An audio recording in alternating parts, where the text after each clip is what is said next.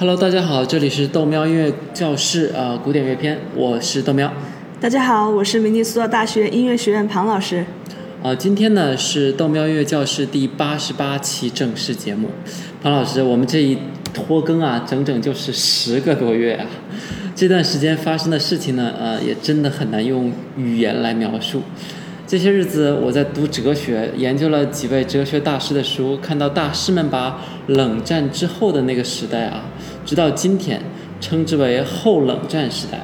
我觉得从新冠肺炎开始啊，我们时代可能会被再次改变，然后之后的时代呢，会被称为后新冠时代。好吧，我估计我们听众还是希望你豆喵在新冠后时代可以把节目快点录出来。我在家里面上班上了三四个月，也快憋疯了。但是后来发现，嗯，我好像没有那么想在外面去上班了。不过呢，嗯，在这个平台上，我觉得这么久没有和大家对话，想死大家了。就是大概在二零二一年吧，应该把所有的东西都可以做完了。我们今天呢，即将进入的就是浪漫主义时期的最后一个板块——浪漫主义晚期的交响乐。之所以把浪漫主义晚期的交响乐单独拿出来，是因为它基本定义了我们最熟悉的交响乐的完整形式。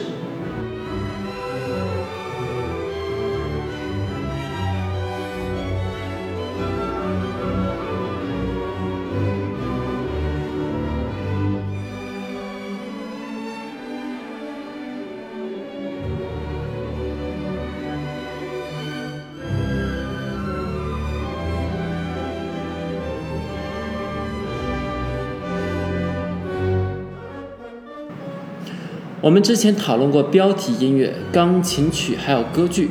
通过之前的学习呢，我已经能够分辨出浪漫主义音乐和之前音乐的一些区别了。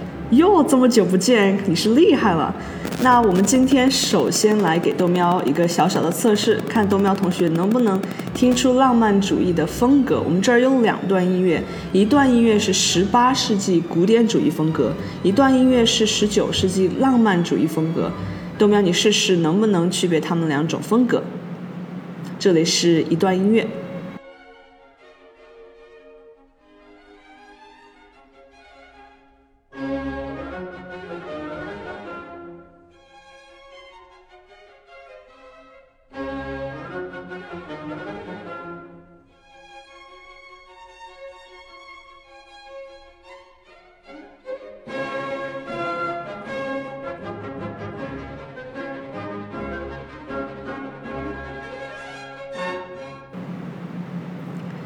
这里是第二段音乐。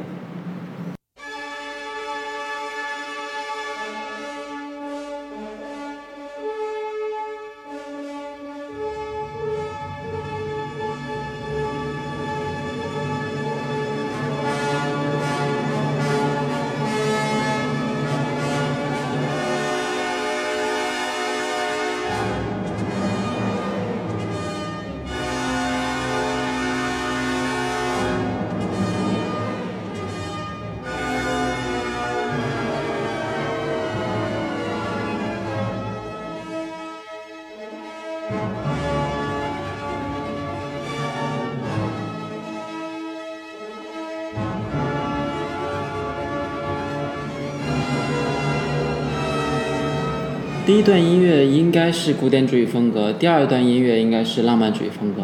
回答正确，第一段是莫扎特的三十六号交响曲的第四乐章，第二段是瓦格纳的《飞翔的荷兰人》的序曲。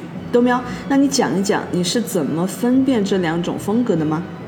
呃，听起来第一段比较小清新啊，然后第二段比较重口味。你这什么奇怪的描述？好吧，那庞老师帮忙讲解一下吧，我能听出来就很值得鼓励了，好不好？也是。那我们一边听一边讲一讲这两者之间的区别。第一段是我们听的莫扎特的小夜曲。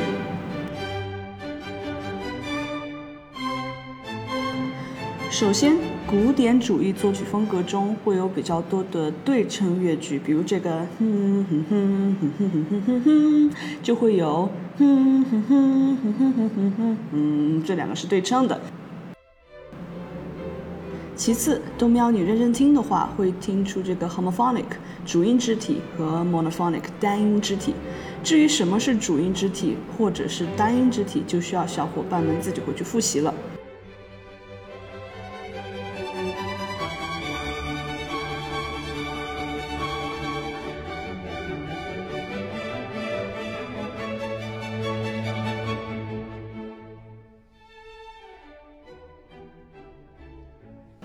然后音乐的质感都比较轻薄。豆喵，你刚刚说的小清新，可能指的就是这个部分。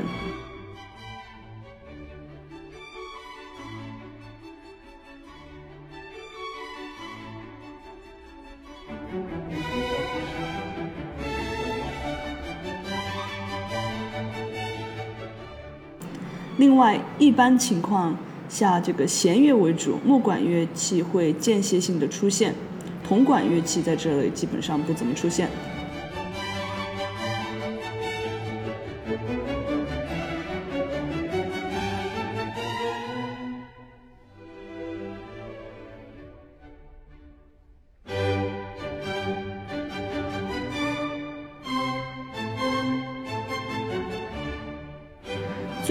一个很重要的部分是新的音乐旋律会在很短的时间内出现多个，我们一会儿再详细讲这一部分。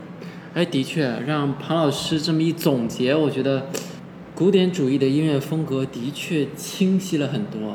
但我还是觉得小清新那就是最符合我对它的定义了，简单明了。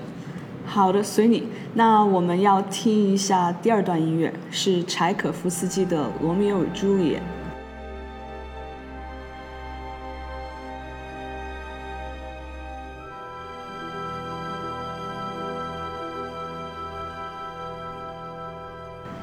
在这首曲子里面，一段旋律就会比较长，小提琴对颤音的使用也会非常大方。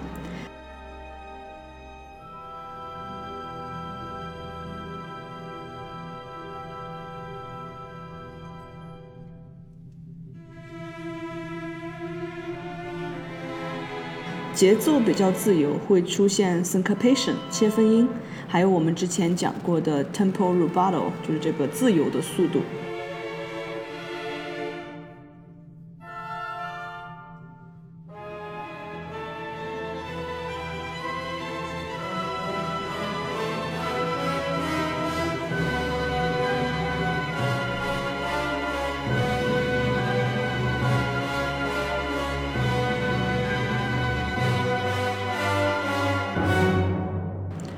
曲子的强弱对比非常明显，有的时候声音非常响亮，有的时候你可能会必须要很认真的才能听清。铜管乐器的使用会非常普遍。哎，的确嘛，这就是我说的重口味嘛，对不对？我竟然无法反驳。啊，不过十九世纪交响乐团的确是发展迅猛。十九世纪后半叶，它发展成为了一个五彩缤纷、声势浩大。超过了一百多人的大团，当然这也是西方文化的重要成就之一。那时候为了听一场演奏会啊，听众们都要去专门的音乐厅里，毕竟那个时候还没有我们今天用的电脑啊、手机啊、音响之类的。今天我们是可以点点手指就可以听见古典音乐的。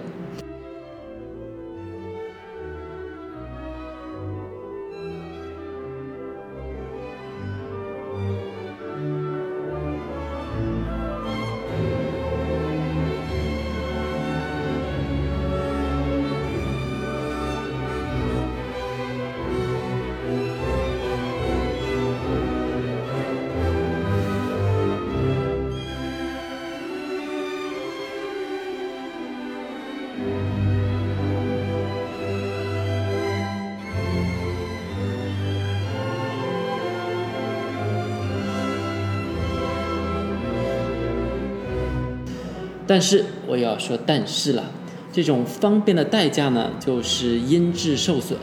如果大家真的去音乐厅听过演奏会的话，你会发现你会讶异啊，在 MP3 里面听到的贝多芬和瓦格纳，真的比现场要差的不是一点两点。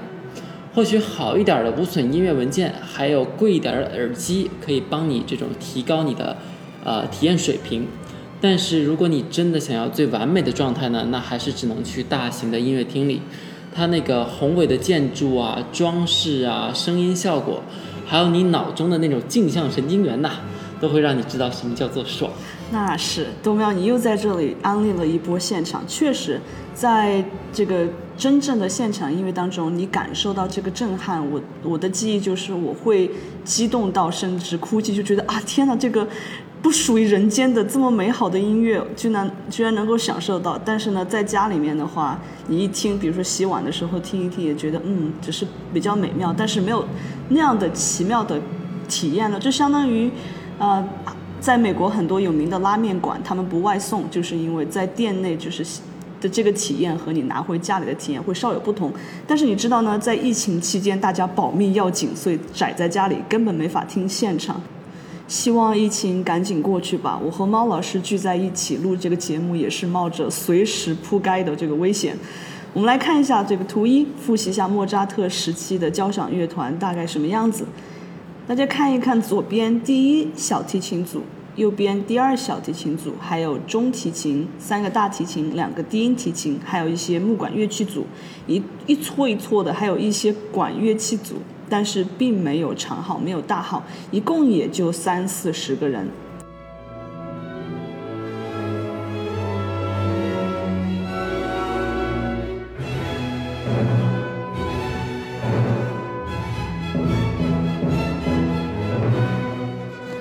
我们来对比一下图二浪漫主义时期，那就完全是土豪阵仗了。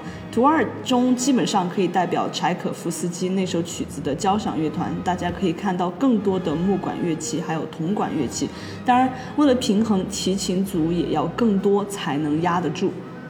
是的，除了乐团的差别呢，另外一个很重要的变化就是在浪漫主义晚期，也成为了建立大型音乐厅的黄金时期。在那个时期啊，不只是欧洲啊，连美国也是一样的。在一八五零年之前，公共的音乐厅呢，一般会兼有各种不同的用途，比如周一是古典音乐演出，周二是歌剧，周三呢可能就是马戏表演之类的。但是在一八五零年之后啊，维也纳开始建立了各种单纯为享受音乐而生的音乐厅，比如我们看到图三啊，在一八七零年建立的维也纳金色大厅。啊，还有图四是一八九一年在纽约建立的卡内基音乐厅，而图五呢是一九零零年在波士顿建立的交响乐那个大厅。这些大厅们都是为了古典音乐演奏而设计的，可以容纳一千八百到两千八百名听众。这些方方正正的这种音乐厅啊，可能是人类历史上为音乐而建造出来的最美好的创作之一。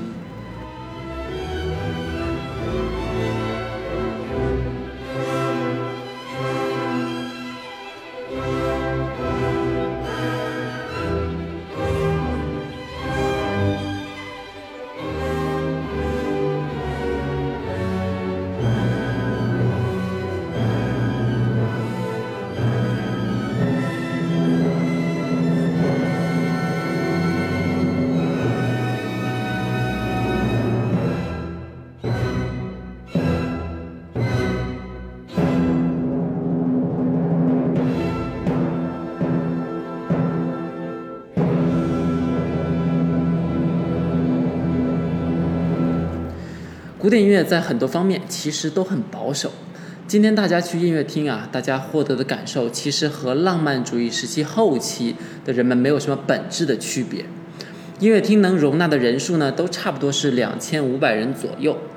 乐团的规模大概也就是九十到一百人，甚至连演奏的曲目很多时候也是十九世纪延续至今没有变化。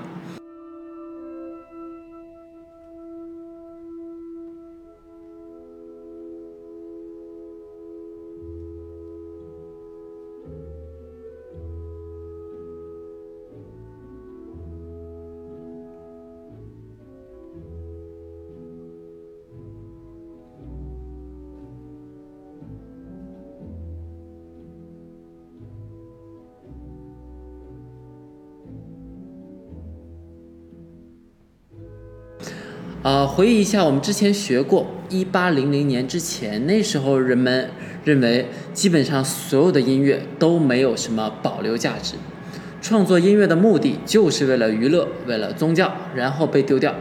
即使巴赫的曲子也是后来被人们慢慢发现的，但是十九世纪的贝多芬、莫扎特、海顿那就不一样了，人们把他们当作天才，所以他们创作的交响乐不但值得保存，而且一遍又一遍被重复的演奏，人们将其奉为经典，甚至可以称之为一座古典音乐的博物馆。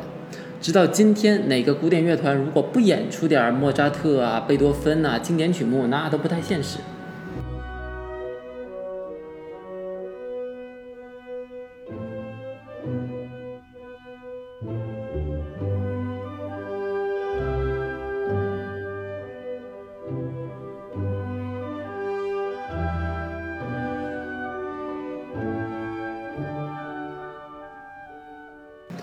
我们之前也提到过，一八零零年之前，音乐会就是一个普通的社交场所。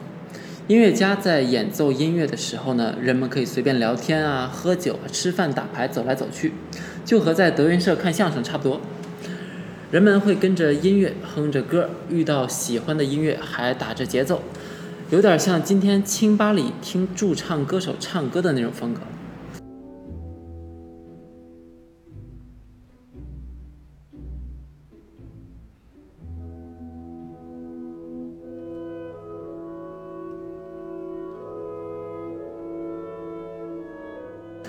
也是在一八四零年左右，因为贝多芬那种突如其来的安静降临在音乐厅里，直接把音乐厅变成了神庙。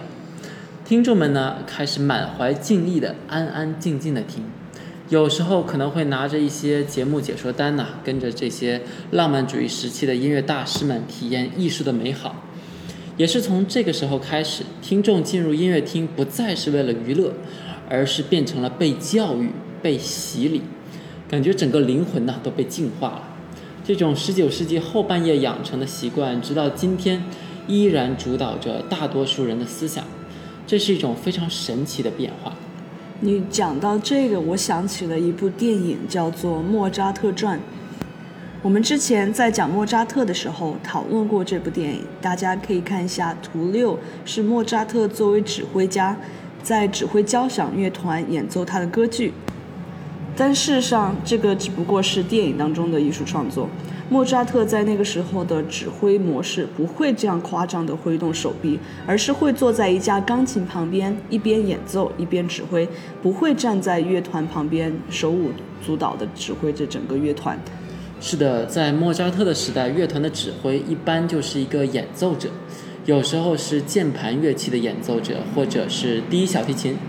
一般指挥的方法也只是点头啊，或者是某些其他的肢体语言，带动乐团一起演奏。直到十九世纪中期，随着伦敦的大街上变得越来越拥挤，马车越来越多，交通警察出现了。我们可以看在那个图七啊，看到他们挥动着手中的红色和绿色的小旗子，晚上就用灯笼来指挥交通，同时。随着乐团中人数越来越多，单靠一个首席音乐家指挥呢，就变得特别难了。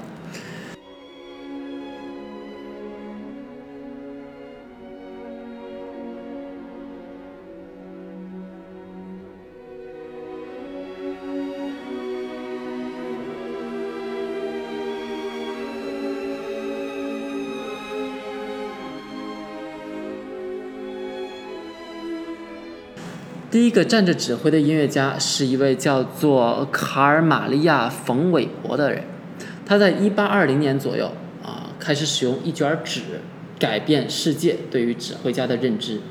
我们可以在图八看到，这个时候指挥家们有的用一卷纸啊，有的用小提琴的弓，有的用手绢儿，还有用木头的那种小棍子，目的都是为了表现出节奏的快慢。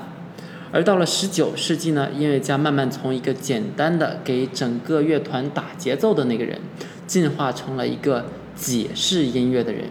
也是从这个时候开始，现代意义上的指挥家便从此诞生了。